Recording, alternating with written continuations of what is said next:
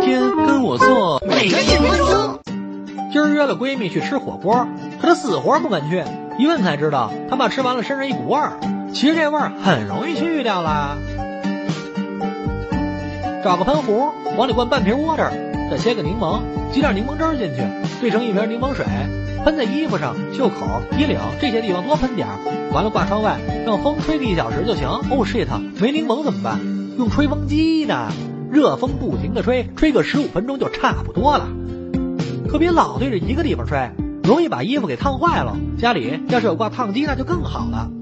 用蒸汽喷衣服，熏五分钟，再挂到阳台晾半小时就好。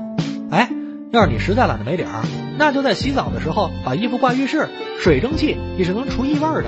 洗完澡再拿到通风的地方挂十分钟就好了。哎呦喂，孩子用香水去火锅味呢，你就不怕两股味混一起，熏死别人吗？